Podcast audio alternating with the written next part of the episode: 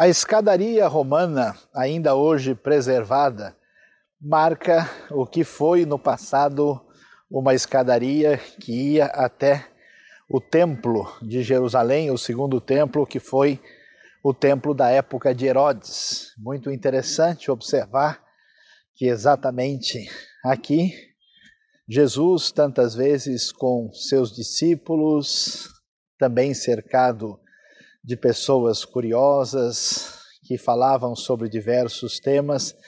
Tantas vezes andou aqui, na cidade de Jerusalém, nas festas anuais como a Páscoa, o Pentecoste, tabernáculos ficava lotada de peregrinos, e conforme a lei dizia, todos deveriam comparecer aqui pelo menos três vezes por ano. E Jesus, enquanto passava por essa eh, região, chegava aqui ao templo, vinha para Jerusalém. Em tantos episódios, ele foi confrontado e foi hostilizado, rejeitado, especialmente pelos líderes religiosos de sua época.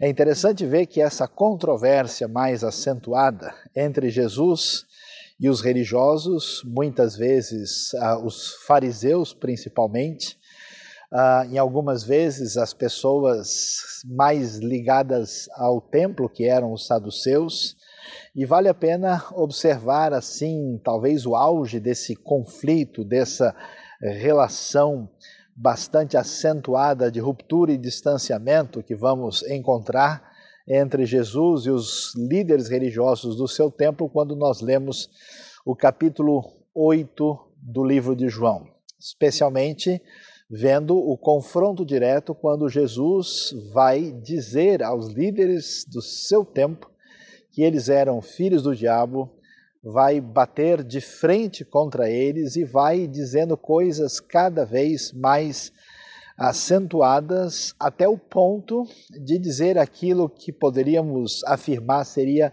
o imponderável. Jesus vai dizer, afirmando que ele existe antes de Abraão.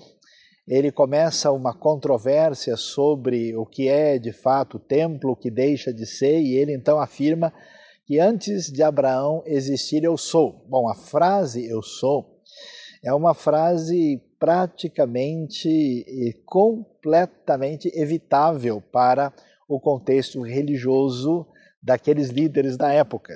Eles então jamais aceitariam essa afirmação, porque ao dizer isso, eu sou significa de fato uma espécie uh, de postura de igualar a pessoa que fala com o próprio Deus, já que isso faz uma alusão, uma referência ao nome de Deus. E quando nós vemos esse conflito, essas asseverações diretas de Jesus, essa postura, vamos dizer, nada polida, muito pouco educada, uma, um confronto aberto, direto.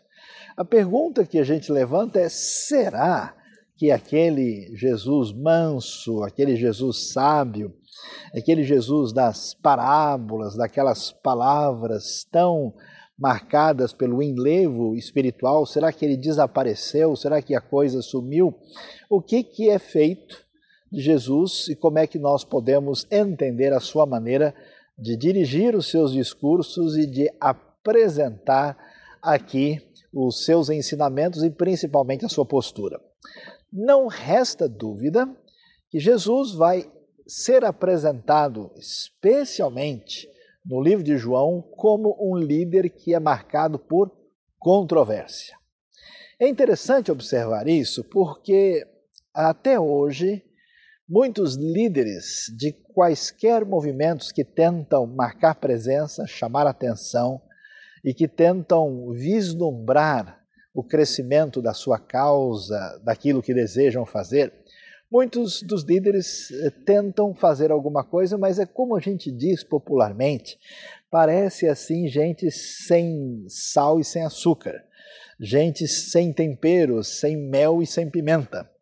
Enquanto que na postura de Jesus é muito diferente. Jesus não é apenas um professor, ele não é apenas um mestre, ele não é apenas alguém que veio ajudar as pessoas a terem uma vida devocional mais intensa, mais marcada pela meditação. Ele é muito mais do que isso. Jesus é um líder e, portanto, um líder. Um líder não é aquela pessoa que explica o mundo para os outros. O líder não é uma pessoa que faz com que a nossa mente fique satisfeita pelo entendimento da realidade. O líder é alguém que veio incomodar. O líder é alguém que veio questionar o status quo. O líder é uma pessoa que levanta a lebre quando todo mundo está vendo uma coisa que não faz sentido, quando está todo mundo observando uma realidade questionável, todo mundo repete, porque é refém do status quo, do ambiente da sociedade, o líder bate de frente e diz: não pode ser assim. Todas as grandes revoluções benéficas do mundo que fizeram benefícios para a sociedade no sentido de trazer mais igualdade, de combater injustiça social, de combater abusos, escravidão e tantas coisas terríveis, só foram possíveis porque alguém radicalizou e bateu de frente de maneira controvertida contra o que estava acontecendo. Nós sabemos, pelo estudo da época, que a situação política e religiosa em Israel era muito complicada na ocasião. É verdade que muita gente era sincera, muitas pessoas liam a Torá, buscavam a vinda do Messias, estavam buscando inclusive uma vida sincera, piedosa, mais intensa, como foi o que aconteceu com grupos como o da comunidade de Qumran, os essênios, mas a grande verdade é que a maioria dos religiosos estavam eh, reféns do sistema. Alguns tinham se vendido para os romanos, estavam naquele espécie de conchavo político da época. Outros simplesmente se renderam a um tipo de legalismo imediato e passavam a controlar as multidões com o interesse puramente no seu próprio poder, na sua própria glória. O Evangelho de João vai fazer muito isso, de estabelecer assim um contraponto entre o que ele chama a glória dos homens e a glória de Deus, e no meio dessa falta de autenticidade, no meio dessa religião comercializada, no meio desse ambiente em que as coisas estão fora do lugar, Jesus chega com toda postura de enfrentamento e sim de modo radical, vai dizer que estas pessoas que afirmam estar seguindo e obedecendo a Deus estavam motivadas pelo seu pecado e estavam servindo a Satanás. Elas estavam motivadas pelo seu pecado e servindo a Satanás. Por isso ele bate de frente. Nesse contexto, Jesus não tem mais o que esconder. Ele não vai ficar dizendo: olha, eu sou um bom mestre, eu vim aqui para ajudar vocês.